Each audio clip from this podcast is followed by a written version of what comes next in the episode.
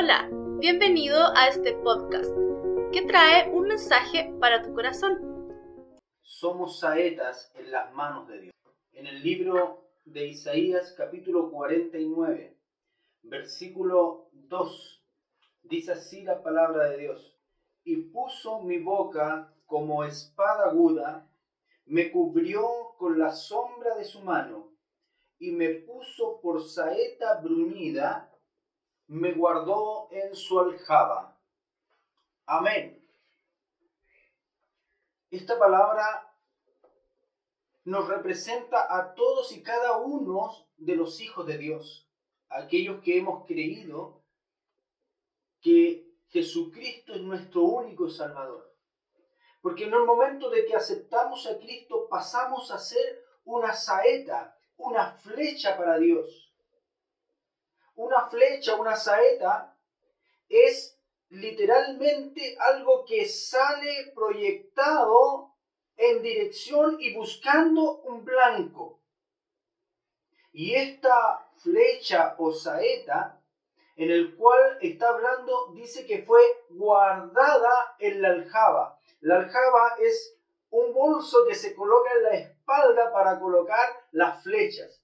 Pero antes de que la flecha sea guardada en la aljaba, déjame decirte, hermano, hermana, que esta debe ser fabricada. Y para ser fabricada tiene que tener una punta aguda, metálica, con el fin de que pueda penetrar y llegar hacia donde está direccionada. Y para esto necesita ser puesta en las manos de un herrero para que sea puesta en el fuego, se martille y logre tener una punta afilada.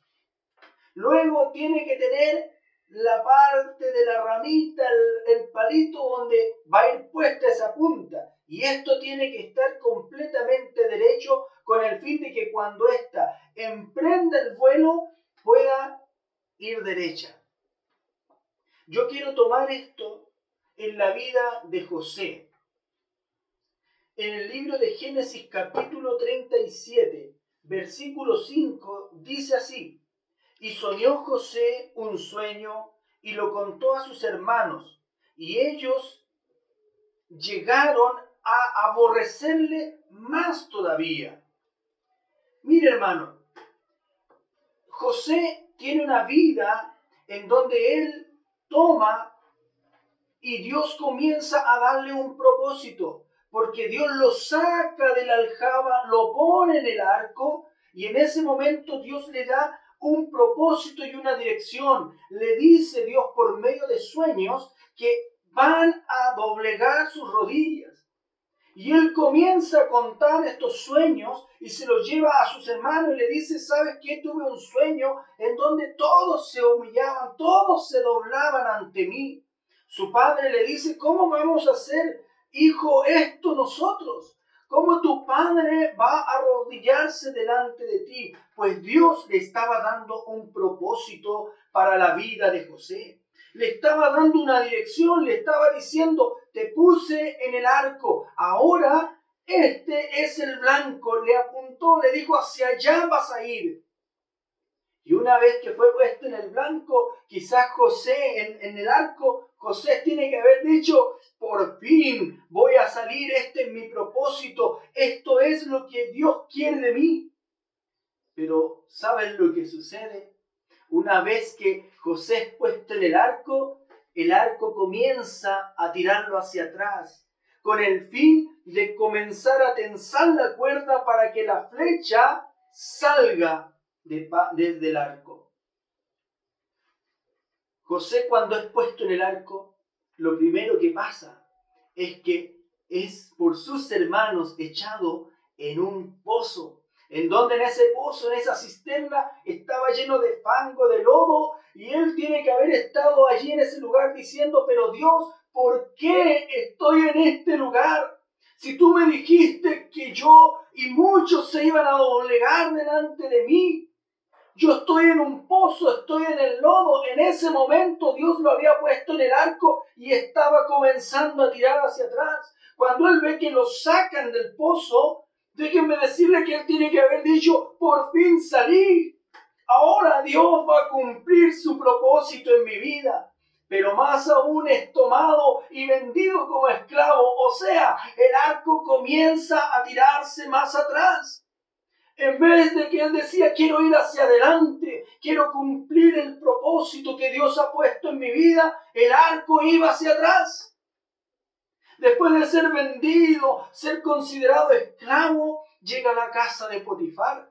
En ese lugar, él comienza a hacer las cosas bien y él tiene que haber pensado, estoy haciendo tan bien las cosas que Dios me ha soltado, pero no es así.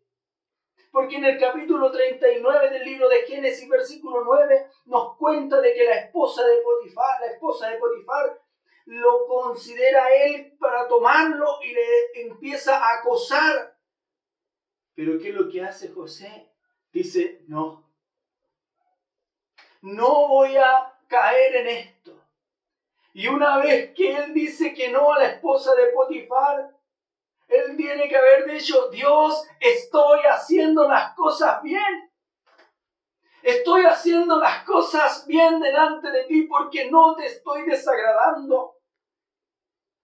Pues tú, Dios, me pusiste sobre la casa de Potifar y lo único que no debía tocar era su esposa y no lo hice. Estoy haciendo las cosas bien. Pero sin embargo, ¿qué sucede con él? Es enviado a la cárcel. Nuevamente el arco se coloca y se echa más atrás. En vez de ir hacia adelante, más atrás.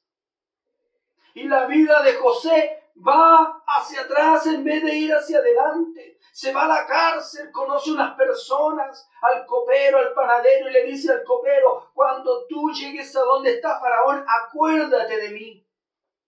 Acuérdate quién fue el que te interpretó el sueño. Y la palabra de Dios dice que el copero se olvidó de José. Se olvidó de José. Y pasaron dos años en donde José tuvo que estar en una cárcel y como en el arco echándose hacia atrás, sufriendo todo lo que tenía que pasar en una cárcel pero siempre estuvo agradando a Dios. Dos años después, dice la palabra de Dios, que el faraón tuvo un sueño. Siete vacas flacas, siete vacas gordas, y ni nadie pudo interpretarlo. Nadie tuvo la capacidad de poder interpretar lo que Faraón estaba teniendo en este sueño.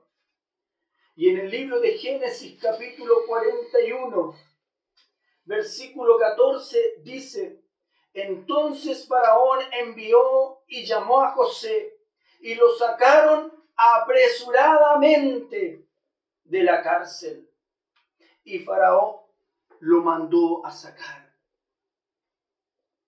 Hermano, una vez que José estuvo tirado hacia atrás pasando tremendas pruebas,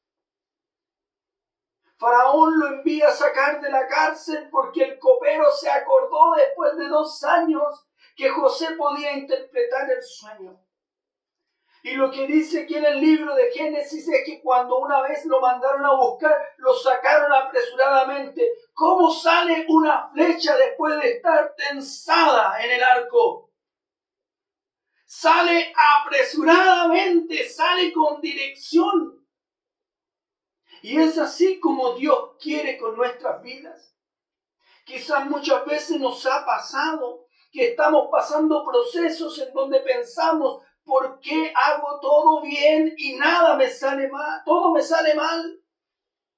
Sentimos que Dios se ha olvidado de nosotros. Y muchas veces en este proceso en donde estamos siendo tensados hacia atrás de parte de Dios, es porque Dios nos está preparando, nos está capacitando para la obra que Él tiene con nuestras vidas. Él tiene un propósito, Él tiene sueños para nosotros. Pero a veces nosotros en ese proceso se nos olvida y muchas veces nos vamos de la casa de Dios. Nos apartamos de Dios creyendo que Dios se ha olvidado de nosotros, que Dios no está cerca nuestro. Pero Dios en ese momento está acercándose a nosotros. Querido hermano, hermana, José sufrió pero déjeme decirle qué hubiese pasado si Dios lo hubiese sacado del lado de sus padres y lo pone como segundo al mando sin haber pasado este proceso y haber tomado toda la riqueza, haber tomado todo el poder que le significaba ser el segundo al mando. ¿Saben lo que hubiese pasado? Lo más probable es que hubiese mandado a matar a sus hermanos mas Dios en el proceso le enseñó a amar, le enseñó a soportar la prueba y le enseñó que Dios nunca lo va a abandonar. Aunque pasen dos años en la cárcel, nunca Dios nos va a abandonar. Nunca Dios nos abandona. Si estás pasando el proceso de ser estirado, déjame decirte, querido hermano, que Dios tiene un propósito con tu vida. Hay un blanco perfecto. ¿Y sabes por qué quizás Dios no nos ha soltado? Porque Él quiere que la flecha cuando salga no se desvíe. Proverbio dice, no te desvíes ni a la derecha ni a la izquierda. Dios quiere lanzar la flecha, pero que vaya derecho, porque es triste ver cuando una flecha es lanzada, cuando alguien es lanzado hacia el propósito de Dios y ésta se desvía. Es triste ver cuando un hermano se aparta de los caminos de Dios. Es triste ver cuando alguien está, uno ve un ministerio que está creciendo, un liderazgo que está creciendo y de pronto cae. Es porque quizás nosotros nos movimos del arco y quisimos salir antes del tiempo que Dios tenía para nuestras vidas. Te pregunto a ti, hermano, ¿Dios te ha dado sueños? Dios te ha dado un propósito con tu vida. ¿Tienes la intención de trabajar para Dios? Dios quiere que salgas de la aljaba y te quiere poner en el arco. Pero es tiempo de decirle, Señor, quiero estar listo para ser lanzado. A lo mejor todavía estás pasando el proceso de la preparación. Te están martillando la punta de la flecha, te están fabricando. Quizás Dios está trabajando con tu vida. Pero no te preocupes, porque cuando menos lo pienses, Dios te va a sacar del herrero y te va a escoger. Así como te ha escogido hoy a ti, a ti, a ti que estás en tu hogar, Dios nos escogió como flechas para ir y predicar el Evangelio, para ir y llegar al necesitado. Dios nos escogió.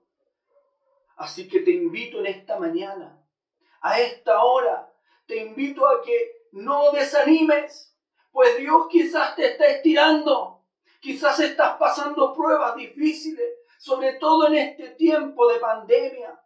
Seguramente estás pasando necesidad económica, Estás pasando necesidad emocional porque no puedes ver a los tuyos.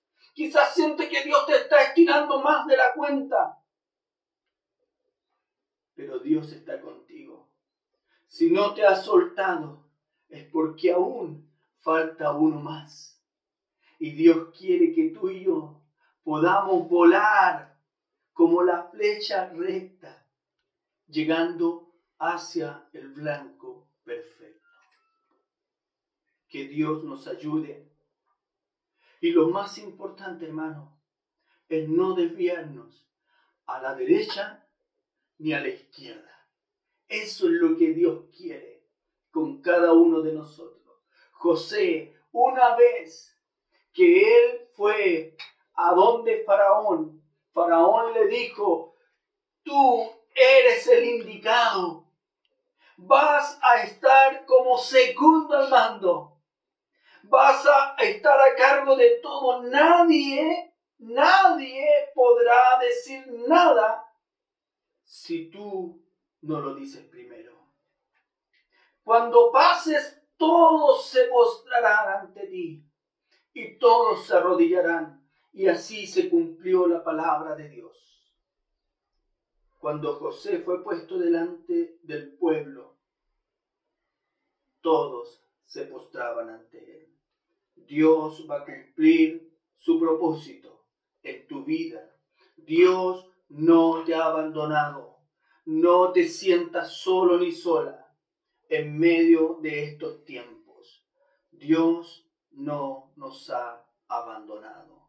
Y por muy dura la prueba, tranquilo, que el arco en algún momento será soltada la flecha. Vamos a orar en esta hora y vamos a decirle a Dios en qué parte del proceso nos tienes. Padre que estás en los cielos, mira nuestras vidas, mira nuestros corazones.